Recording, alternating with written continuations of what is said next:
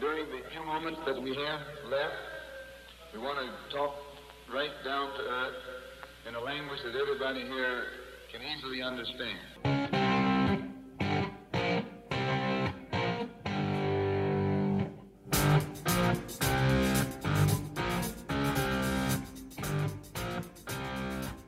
Décimo primer día de actividad en la Copa del Mundo y se sigue haciendo historia en Medio Oriente porque la Argentina, a pesar de haber perdido el primer duelo, se ha clasificado a la siguiente fase porque la campeona Francia, pese a perder el último partido, se mete a la siguiente ronda como primera de su grupo. Y porque muy a pesar de vencer al conjunto saudí, México por primera vez desde 1978 se queda en la fase de grupos de un mundial. De la derrota dulce de Polonia, la sorpresa australiana y mucho más hablaremos en este décimo primer episodio dedicado a la Copa del Mundo de Qatar 2022 de fútbol vertical.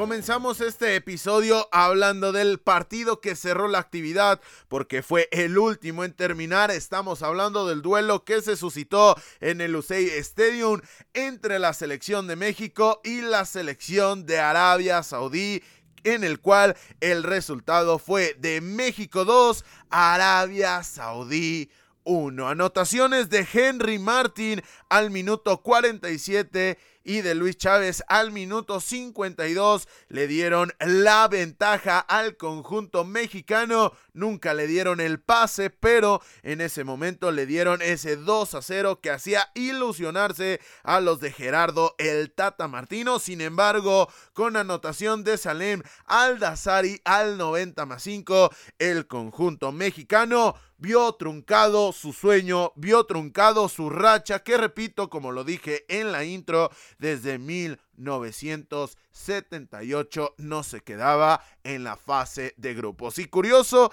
que en esa ocasión también compartió sector con el conjunto de Polonia. Y en aquella ocasión también el conjunto de Polonia se terminó metiendo a la siguiente fase. Hay que destacar del encuentro que fue el mejor encuentro de esta Copa del Mundo para el conjunto tricolor. En contraparte y de manera prácticamente obvia, si nos vamos y nos cenimos solamente al resultadismo, ha sido el peor partido para el conjunto de Herbert Renard que fue pasado por encima por el conjunto mexicano en todos los aspectos del juego. Sin embargo, sin embargo, los de Gerardo el Tata Martino carecieron de contundencia, sobre todo en el tramo final de la segunda parte, y así se quedan en el camino. A destacar el partidazo más allá de la anotación de Luis Chávez,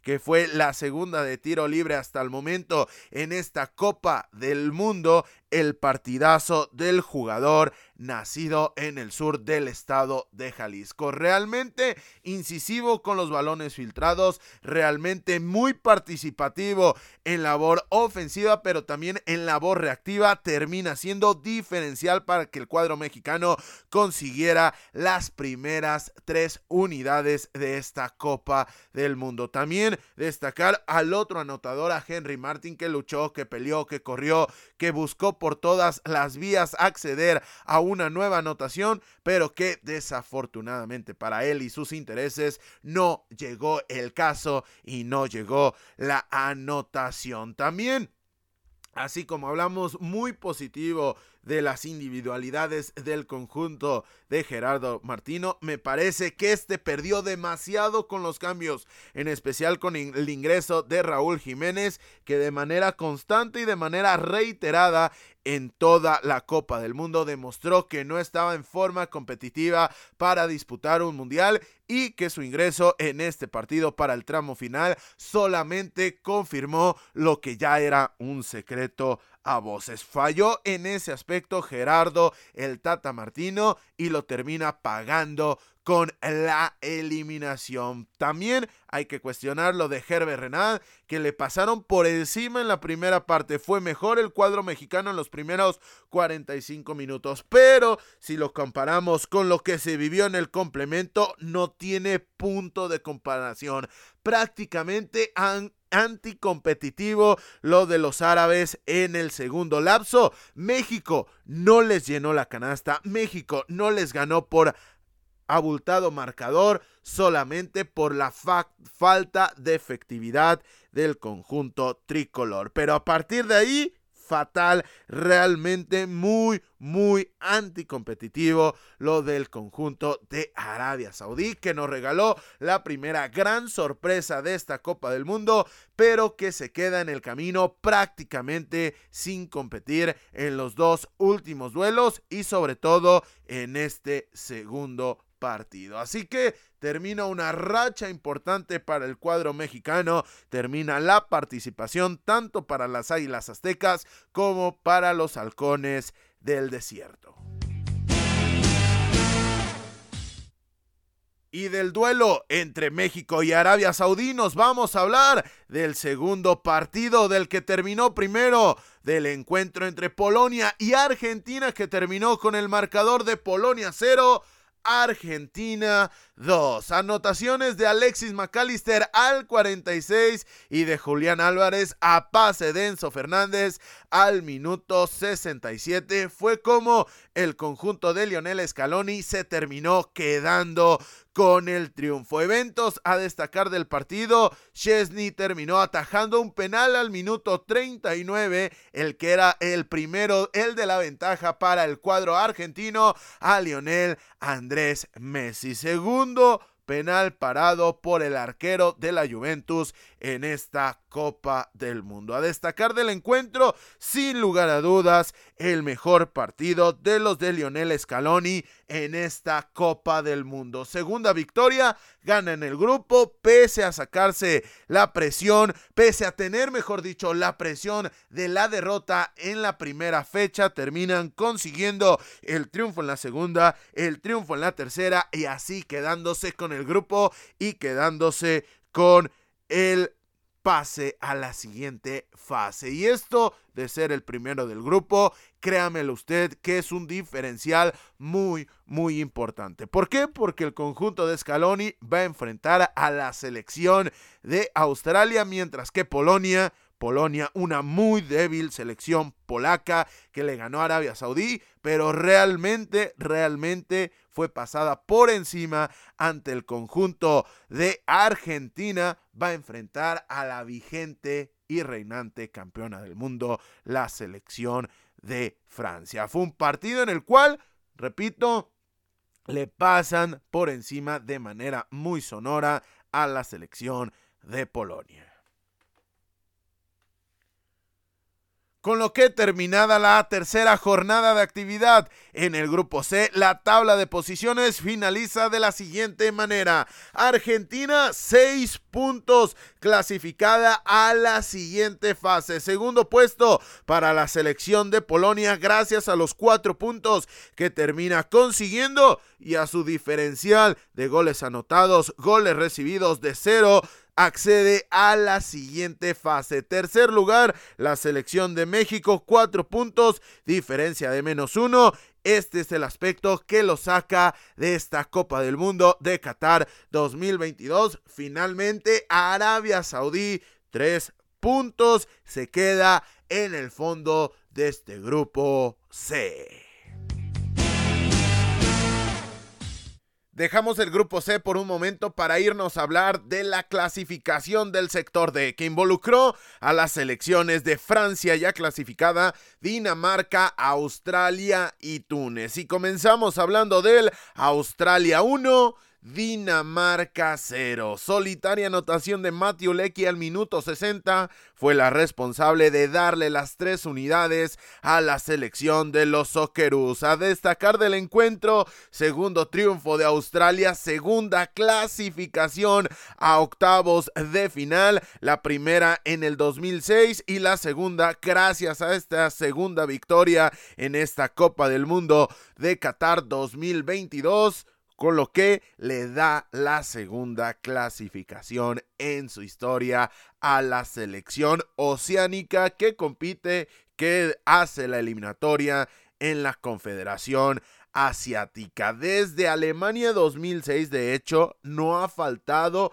a ninguna Copa del Mundo el conjunto australiano. Saquemos las cuentas, ya son cinco mundiales, de los cuales en el primero en este, en este cómputo y en el último, en el, el que se está jugando en estos momentos, Australia se ha clasificado a la siguiente ronda. En contraparte, segunda derrota de Dinamarca que se va eliminada sin haber ganado y como última de su grupo, una de las grandes decepciones de esta Copa del Mundo, sin lugar a dudas, lo de el conjunto danés. De hecho, Dinamarca no solo ha decepcionado en los resultados, sino que en el primer y sobre todo en este último partido, en juego y en funcionamiento. El partido contra Francia me pareció aceptable, más allá de la derrota, me parece que compite con sus herramientas, el haber empatado a la campeona del mundo durante un instante del partido y el haber aguantado hasta los últimos momentos del encuentro, me parece que firma una actuación destacable. Sin embargo, en el primer partido contra Túnez y en este último contra Australia, la realidad es que deja mucho a deber en funcionamiento y repito también en juego el conjunto de Dinamarca. En contraparte, grata sorpresa de los Socceroos que se meten a octavos de final. Ojo, no hay que perder de vista que comenzaron con ventaja en la jornada 1 ante Francia, terminaron perdiendo y por amplio marcador pero sus dos siguientes duelos los terminan ganando, con lo cual podemos detectar, podemos analizar que para nada fue un acto anecdótico ponerse arriba en el marcador ante la selección francesa. Y hablando un poco ya de nombres propios, Harry Sutar, el jugador del Stoke City, termina teniendo una gran actuación en toda la fase de grupos, pero me parece por lo importante y trascendente de este resultado que el día de hoy Harry Sutar se termina consolidando como uno de los mejores defensores centrales al momento en esta Copa del Mundo. Y ojo, que como el día de ayer destacábamos a un jugador del Watford, a un jugador del Sheffield United, hoy destacamos a un jugador del Stoke City, con lo que Championship está levantando la mano de manera muy sonora con el talento que ha enviado a la Copa del Mundo. Y Sutar es potenciado por el estilo simple y pragmático de Australia, que dentro de eso está su gran mérito, porque lo sigue al pie de la letra. Bloque muy trabajado y una columna vertebral muy asentada. Ryan, Lecky, Moy y sobre todo Soutar son los nombres propios de esta clasificación. Repito, la segunda en la historia para el conjunto australiano. Mientras que en simultáneo, pero en el Education City Stadium se disputó el duelo entre la campeona del mundo Francia y la selección de Túnez, en el que el marcador fue de Túnez 1, Francia 0. Kabi Carri al minuto 58 puso arriba en el marcador a las Águilas del Desierto y terminó dándole el triunfo al conjunto tunecino. No sin antes un susto en los últimos minutos del partido porque en el añadido de la segunda parte le fue anulado el gol del empate, el que pudo haber significado el gol del empate, el que habría rescatado el invicto francés en la fase de grupos de este Qatar 2022 a Antoine Griezmann. Pero lo dicho, fue anulado esa opción y quedó invalidada la anotación. A destacar del encuentro, primer gol de Túnez recuerden, y no nos escondemos aquí, lo habíamos puesto como el penúltimo peor equipo que había dado sensaciones un tanto vagas, en especial en el segundo encuentro ante Australia, pero aquí con su primera anotación, es decir, solamente, solamente llegaban a esta jornada número 3 México, Uruguay y Túnez sin anotar, pues el conjunto tunecino ha logrado reflejarse en el marcador y con ello vencer a la campeona del mundo. Desafortunadamente para ellos, pese a ello se despide de esta Copa del Mundo, pese a vencer a la vigente monarca mundial.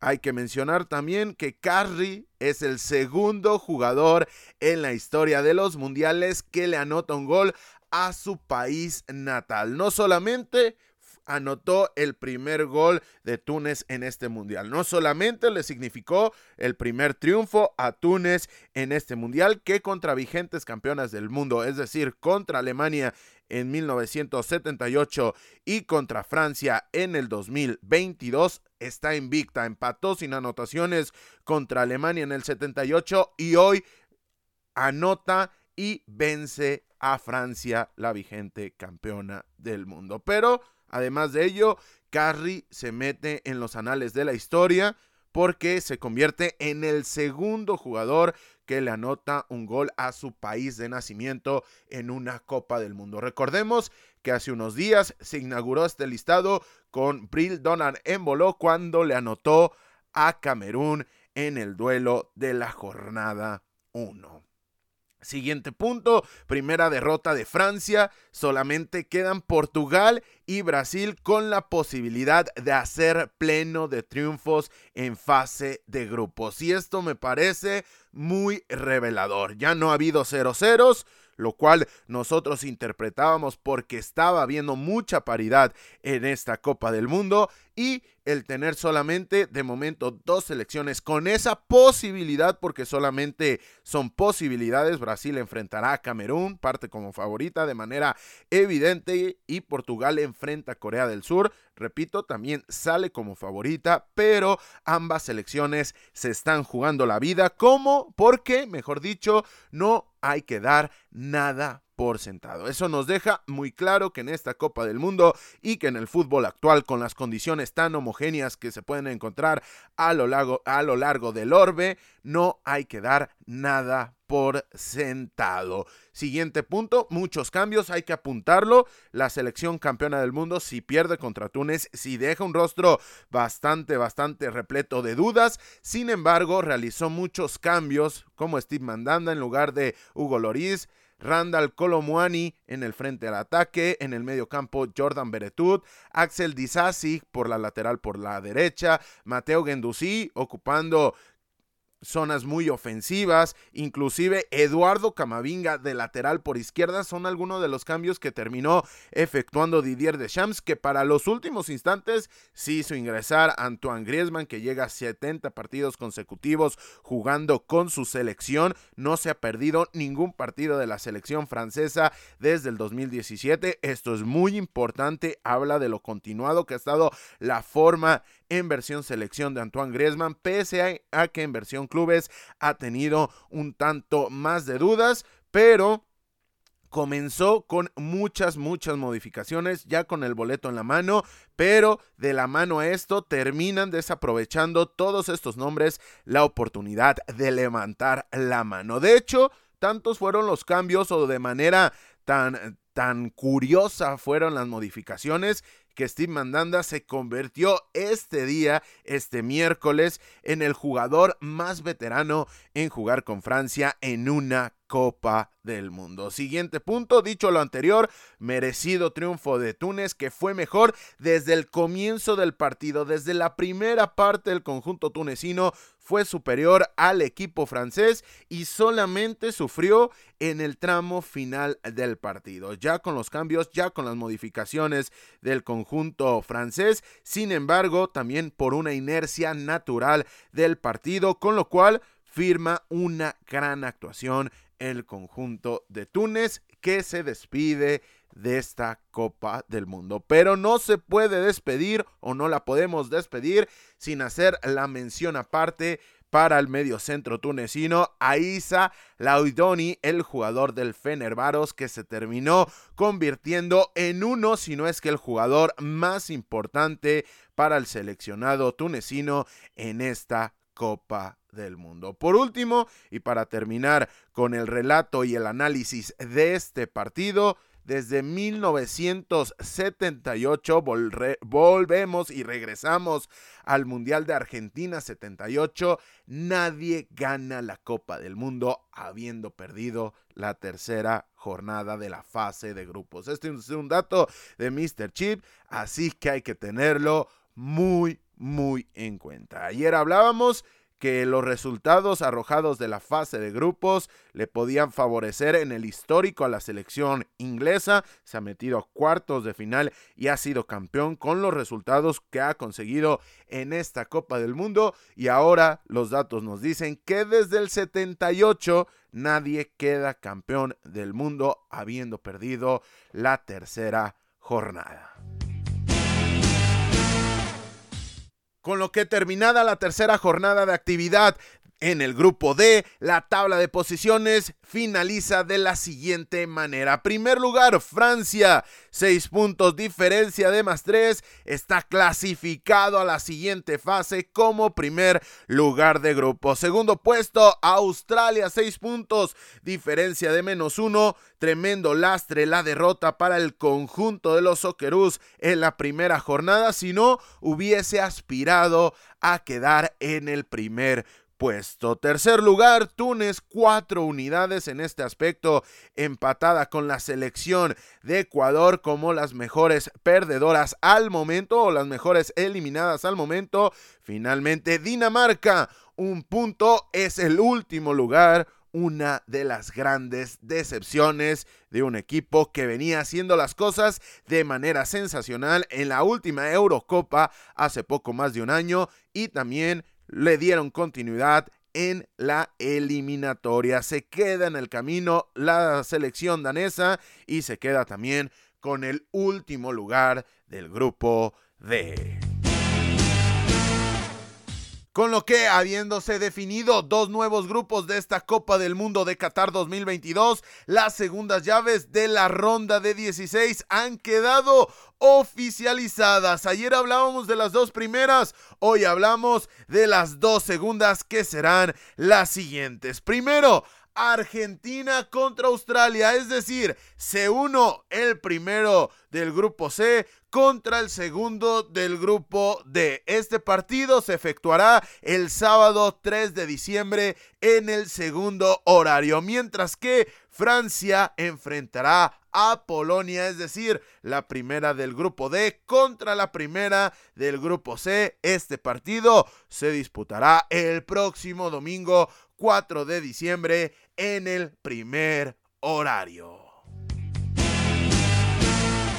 Antes de terminar, recordar que el día de mañana tendremos los siguientes partidos. Comenzamos en el primer horario con la actividad del grupo F, Croacia contra Bélgica y también en simultáneo Canadá contra Marruecos. Repito, en actividad del grupo F en el primer horario de juego. Posteriormente, en el segundo horario, abre la actividad del grupo D, Japón contra España y en simultáneo, al mismo tiempo, Costa Rica contra Alemania, actividad del grupo D. Repito, reitero, para que no lo pierda de vista en el segundo horario.